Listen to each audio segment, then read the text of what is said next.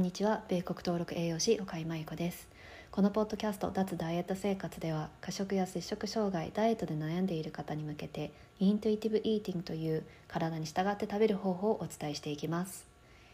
え今日は最近あった講座を受けてもらっている方たちのえ質問をシェアしたいと思います。え一つ目は体重計体重を測っていいのかどうかの質問で2つ目が、えー、肥満とボディポジティブについてです、えー、まずその体重計の話になるとその前にあの数字の話をしたいんですね。摂食障害とかダイエットの制限に結構こだわっている方は、えー、数字にとらわれやすいっていう傾向があります。なので体重をすごい気にするとか、えー、カロリー何カロリー食べたとかあとは運動量その何分とか何時間運動したとか歩数とかどのくらいカロリーを消費したとかあとは服のサイズこれは全部数字ですよねでこういう数字にとらわれてしまうっていうのはあの、まあ、やりすぎるとあんまり健康に良くないっていうことをお話ししたいんですね。で、えーと、なんで良くないかというとあの、まあ、アンテナが外に向いてしまっている状態なんですね。どういうことかというとダイエットの情報とか他にく他の人と比べることって自分にアンテナを向けてなくて外に向けてる新しいダイエットが来た時にあこういう食べ方をしないといけないんだとかこうやったら痩せられるんだあとは他の人と比べたらあ自分はこれできてないからこの人のようにこういうふうになりたいとかこの人のようにこうやってダイエットすればいいのかなとかあの、まあ、頭で考えている状態ですね。で頭で考えてあの分かりやすい数字を追ってしまうっていう傾向があると思います。でそれが何でいけないかというと体を自分の体を無視してるってことですねアンテナが外に向いてるなので自分の体の感覚だったり体調だったり感情とかそういうのはもう関係なくとにかくこの体重になりたいとかとにかくこのカロリーをあのこれまでに抑えない抑えないといけないとかそうそれで体を無視することによって本能とかも無視することになるんですよね。なのであのマインドボディっていう言葉が英語であるんですけど、えーとまあ、マインドは頭考えることでボディですよねマインドボディマインドボディコネクションっていうことはそのマインドとボディがつながっているっていう意味であの、まあ、頭で考えてばっかりで体を無視するとそこが分かれてしまってる。なので体ですごい大事な信号を脳に送ってくれてるはずなんですけどそれを完全に無視した状態。それをすることであの、まあ、体が発信してくれる情報はあの大事じゃないです。考えて全て行動します。コントロールします。頭で考えてコントロールしますっていうのを体に逆に送ってしまっていてじゃあ体のがどうするかというとその、えー、情報を発信しないことになるその信号っていうのを頭に脳にはあの送らなくなってしまうんですね。なので例えばあのダイエットをやりすぎるとか食事制限をすることで頭で考えてダイエットをすることで体を無視して空腹感とかそういうのを無視してしまうなので空腹感が分からなくなるっていう場合もすごく多く見られます。はい、なのであの何をしないといけないかというと体の感覚を大事にする練習をする。体の感覚っていうのは、えー、今やった空腹感とか満腹感満足感だったりあとは体調。今体の体調はあのどうなのかとか、うん、疲れてるのか休めてるのか、まあ、いろんな体の感覚ってあると思うんですけどあのもちろんドキドキすることとか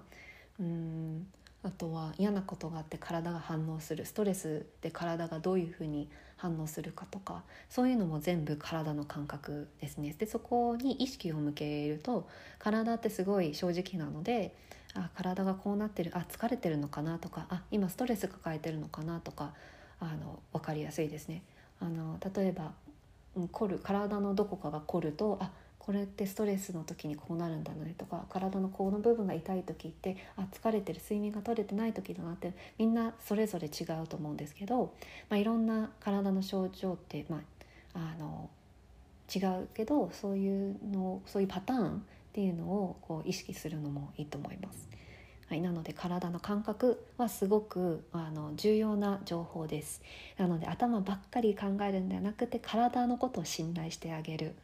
ていう練習をしてみましょう。えっと、あとはあの満足度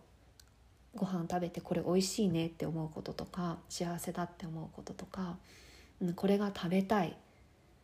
ダイエットとか食事制限してる人に結構見られるのが自分で食べたいって思うものを食べられなくてこれは食べないといけないとかこれしか食べちゃダメこういうもおいしおいしいけどこれは太るから食べちゃいけないとか食べられないっ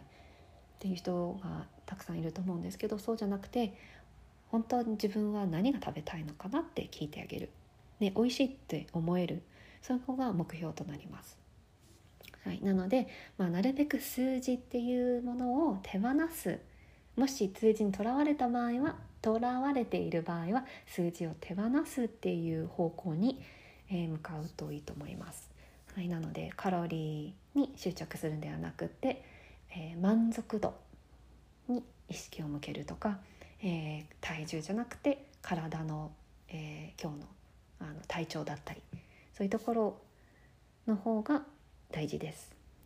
なので、えーと体重でいうと体重計にたくさん乗ってしまう人の毎日乗るとか一日何回も乗るっていう人もいると思うんですけど、えー、のなるべく体重計は乗らないように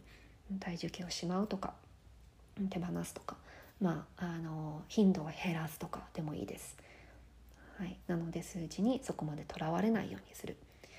でそこで、えーと、この前参加者のあの質問っていうのはあの乗ってはいけないのかどうかだったんですね。絶対に体重計に乗っちゃいけないっていうわけじゃなくて乗ってどうなるかが大事なんですね乗った時にどういう感情になるか感情がこう左右されるか例えば体重が増えたとした時にそのすごい落ち込んでしまうのかそれかあ増えてるそっかなんで増えてるのかなとかあそうなんだそのそれだけだったらいいんだけどうん、増えちゃったことでショックを受けるとかすごい落ち込むとかあの食生活をガラッとまた変えるとかあの自己肯定感がすごい下がってしまうとかそういうふうにこうマイナスな気持ちになってしまう場合は体重計に乗らない方がいいと思います。でもあのもしあのイントゥイティブ・イーティングとかこういうだんだん食との関係が改善されている場合あの乗った時に体重が増えてたとしてももしかしたらそんなに影響されないなって思ったら、まあ、乗ってもいいと思います。で今回の参加者の場合は、まあ、まだ乗れないかもしれないっていう話だったんですけど翌日になってあのちょっと気分が良かったので乗ってみたらあの全然増えてたんだけど全然ショックじゃなかったっていうことでした。なのでそういう場合はあの全然たまに乗ってみるのはあの悪くはないと思います。なのでケースバイケースですね。完全絶対に体重計に乗っちゃいけないではなくって乗った時にどういうふうに感情的に左右されてしまうのかっていうところが大事だと思います。この方の質問はあのよくアメリカで見られるその自分の体を受け入れましょうボディポジティブにいきましょうセルフラブだとかあんまり人と比べちゃいけないとかそういうあの、まあ、日本でも最近ボディポジティブっていう言葉が結構流行ってきてるんですけど、うん、これって本当に大丈夫なのかっていうのが質問でした。でそのあのなんで大丈夫か聞いてたのは健康にあの肥満ってイコール不健康っていうイメージがすごく強いと思うんですね。なのであの本当にただ受け入れるっていうのは正しいことなのかちょっと説明しないといけないんですけどまずは見た目で健康状態っていうのは判断できない体が大きいから必ずしも不健康だっていうことでもないですし体型が太ってないっていう方は必ずしも健康だっていうわけでもありません。なので見た目だけでは判断できないっていうことですね。体の大きさってすごい健康状態を見るあのすごい分かりやすい基準だと思うんですね。みんなが見て分かることだと思っていてあとはあのすごいウェイトスティグマって言って体型に対してのあの偏見太ってる人に対しての偏見っていうのはこの社会的にすごいあの多い現象であって、まあ、社会的にもそうですけどあの医療でも BMI が高い人を見てすぐ先生が「あ痩せなさい」風邪でも痩せなさいっていうことそれはスティグマウェイトスティグマから来てるものなのでそれも変えていかないといけないんですね。体が大きいから不健康かどうかってシンプルにイエスかノーって答えられなくってもし今まであのよりすごい最近すごい太ってしまったっていう場合は、まあ、なんで太ってしまったのかっていうその原因を見た方がいいと思うんですね。例えばまあ病気であの太ってしまったっていう場合がもあるし薬で太ってしまったっていう場合もあるんですけどあの例えば食生活がガラッと変わった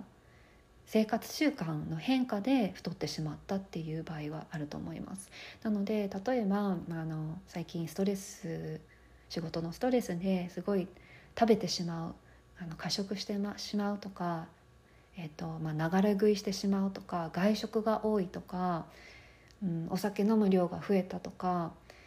夜中食べる量が増えたとかなんかそういう変化があったらその不健康な食生活を変える